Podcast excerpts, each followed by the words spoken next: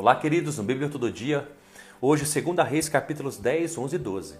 Quero te lembrar, primeiro leia as escrituras e a porção específica, depois assista os vídeos, você vai ter um melhor proveito, tá bom? No capítulo número 2, no número 10, aliás, vai falar sobre o extermínio da família de Acabe por Jeú. Lembrando, Jeú, nos capítulos anteriores, era um, um capitão das forças armadas do rei de Israel e ele só assumiu porque Deus havia dado um, um, um ponto final na família da Acabe e da, dessa família no trono. Essa família era muito perversa, era muito idólatra e estabeleceram exclusivamente o, o, um, um, templo a Baal, é, influência de Jezabel, a mulher de Acabe. E isso, isso foi para os seus descendentes, foi para os próximos reis, até que Deus então deu um ponto final e disse: chega Agora a família de Acabe precisa ser eliminada e alguém reinar em seu lugar.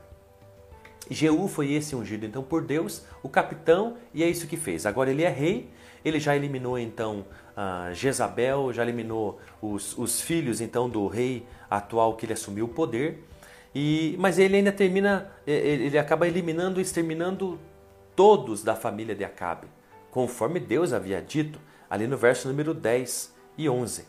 Sabei agora que nada deixará de se cumprir da palavra do Senhor proferida contra a família de Acabe, porque o Senhor tem cumprido o que anunciou por meio do seu servo Elias. Ele mesmo está dizendo que está eliminando a família de Acabe, porque isso era uma, uma, algo que Deus havia estabelecido e ele estava obedecendo. Mas olha que interessante o verso 11. Então Jeú matou todos os sobreviventes da família de Acabe em Jezreel. Até aí está certo. Mas olha o que ele matou além disso como também, além da família de Acabe, que Deus havia dito, por quê? Porque a paciência de Deus, junto com a misericórdia, teve um encontro, que é a longanimidade. Chega, ponto final. A partir de agora não tem mais chance. Então havia eliminado, mas ele também matou quem? Os nobres de, dessa cidade de Jezreel, os amigos íntimos da, dos familiares de Acabe, inclusive os sacerdotes próximos a essa família. Ele foi além daquilo que Deus havia dito. Ele já estava num projeto pessoal. Ele havia ido além das promessas ou da profecia ou da vontade de Deus ou da obediência a Deus e agora estava num projeto pessoal de eliminação de todos que tivessem alguma ligação com a família real, a família de Acabe. Olha como é interessante e como é possível a gente no ministério começar obedecendo a Deus, mas em algum momento a gente acabar tendo os nossos projetos pessoais. Eu te dou um conselho. A cada período de tempo, ou sempre, sempre volte ao início, volte àquilo que Deus pediu, volte à essência, à simplicidade do chamado. Cuidado com os projetos pessoais. Cuidado quando há, a gente coloca muito dentro daquilo que a gente está fazendo, os nossos desejos e diz que estamos fazendo em nome de Deus. Isso é muito comum.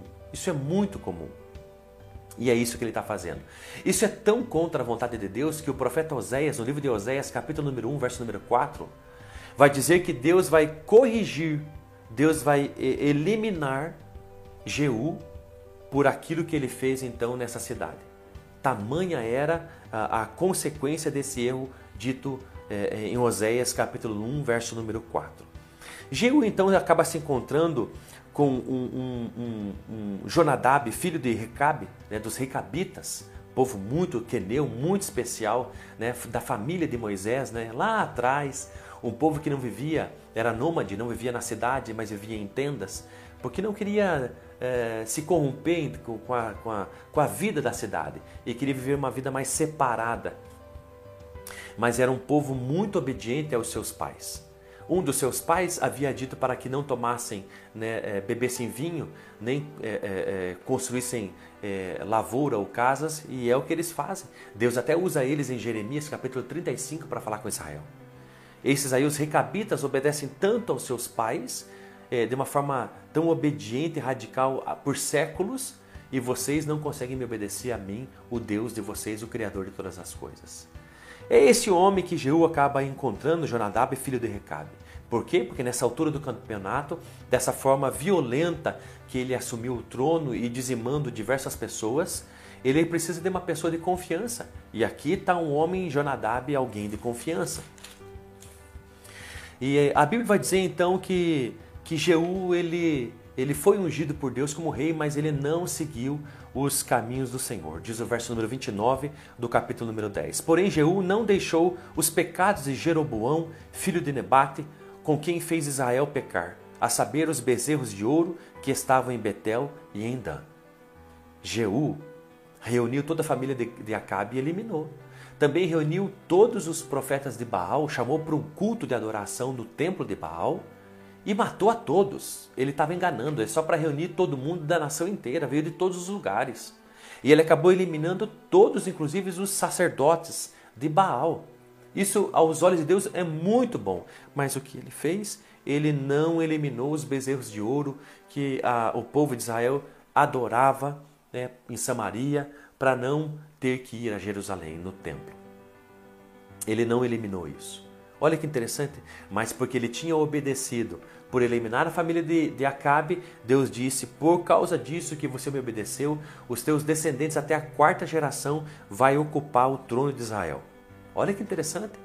Olha como Deus pensa nos descendentes, nas próximas gerações. Deus havia dito: Porque você me obedeceu, eliminando toda a família de Acabe, porque o meu juízo chegou sobre eles, os teus filhos vão é, governar sobre Israel até a quarta geração. Embora os quatro outros reis é, foram perversos, né, os descendentes de Jeú. A Bíblia diz então que Hazael atacava Israel em todas as suas fronteiras nessa época. E eu quero chamar atenção para isso uma coisa muito importante aqui. No final do capítulo 10 diz que Hazael, o líder, o rei agora da Síria, lembra? Ele, esse homem agora atacava as fronteiras da nação de Israel. Por quê? Por que, que Deus permitia ataque dos inimigos? Por que, que Deus permite certas coisas na nossa vida? Porque a gente não obedece a Deus de todo o coração. Porque a gente obedece só parte. Jeú havia eliminado e obedecido a Deus, havia eliminado a, a, a família de Acabe e destruído todos os profetas de Baal, inclusive o templo de Baal. Mas ele não destruiu os bezerros de ouro, ele não, ele não eliminou completamente a idolatria da nação de Israel. Então Deus permite um Razael da vida para corrigir seu povo quando a gente não obedece 100%, ou quando a gente não obedece de todo o coração. Razael é esse sírio levantado por Deus que sempre está lutando com Israel, sempre está lutando com, com Judá. Sempre Deus usa esse homem e Deus usa esse povo, os sírios, como vara, contra a nação de Israel e a nação de Judá. Olha que interessante, sabe o que significa Hazael, o nome do rei sírio? Deus vê. Hazael no hebraico significa Deus vê, que significa que Deus vê se nós obedecemos ou não, que Deus vê o nosso coração, que Deus vê o que nós fazemos, que Deus vê as nossas escolhas. E saiba de uma coisa: se a gente precisar de correção, Deus sempre irá nos corrigir. E é bem certo que muitas vezes não é da forma que queremos.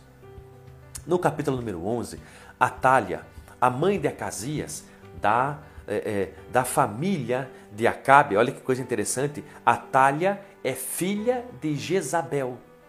Só que ela não está no reinado de Israel, que Jeú agora é rei e eliminou toda a família. Ela é casada com um dos reis da nação de Judá. Nessa época, o povo de Israel está dividido em dois reinos o reino do norte e do sul, o reino de Israel e de Judá, dez tribos e duas. Essa mulher, embora seja da família de Acabe, é casada com o rei de Judá. E o nome dela é Atalha, é a filha da própria Jezabel. E olha que interessante. Quando, quando ela sabe que um dos seus filhos morre, que é o atual rei, ela assume o poder. E ela manda, a, a rainha mãe, né? Ela, ela manda, porque ela é a mãe de Acasias e Acasias está morto, o seu filho. Ela elimina todos os descendentes de Acasias, todos, porque para ela ser a rainha mãe, para ela assumir o governo, o trono. Olha que coisa interessante, olha que coisa mais perversa. Sabe como qual o nome de Atalha, a filha de Jezabel? O nome dela é muito interessante. O nome dela significa Jeová aflige. Olha que interessante, o nome de Jeová é um dos nomes dado a Deus. Então, o nome de Atalha, a filha de Jezabel, significa que Deus aflige, Deus causa sofrimento, Deus causa aflição. Olha a cultura dessa família de Acabe. olha a educação, olha a idolatria, olha a perversidade. E é por isso que ela está fazendo o que está fazendo. Ela assume o trono. Um dos filhos, homem de Acasias, é escondido no templo e cuidado pelo sacerdote e pela sua esposa. Esse menino cresce até os sete anos e então é, é, eles, eles é, é elevam esse garoto então a rei ali mesmo naquela região. Atalha, que está no governo já há sete anos, no reinado, no trono de Judá, vai então saber o que está acontecendo, vê que aquilo é uma traição, mas ele, naquele momento eles pegam ela e matam ela no palácio. E de novo, um descendente real né, de Acasias assume agora o reino e ele vem junto com o sacerdote que cuidou dele o tempo todo.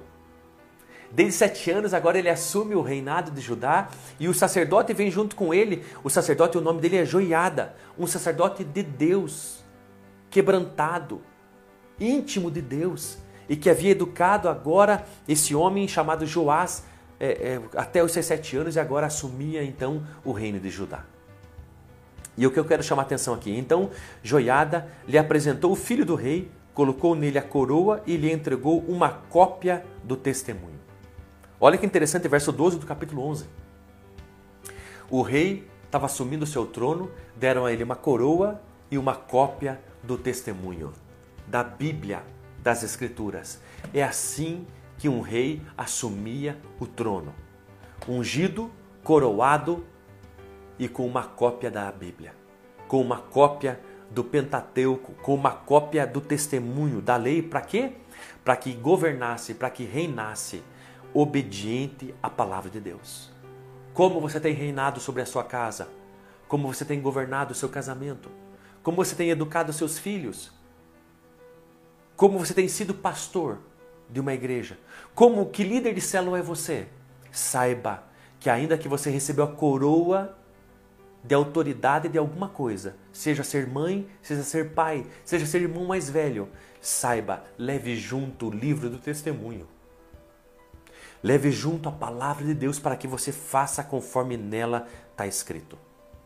E a palavra de Deus vai falar então é, sobre o início do reinado de Joás, esse menino, né?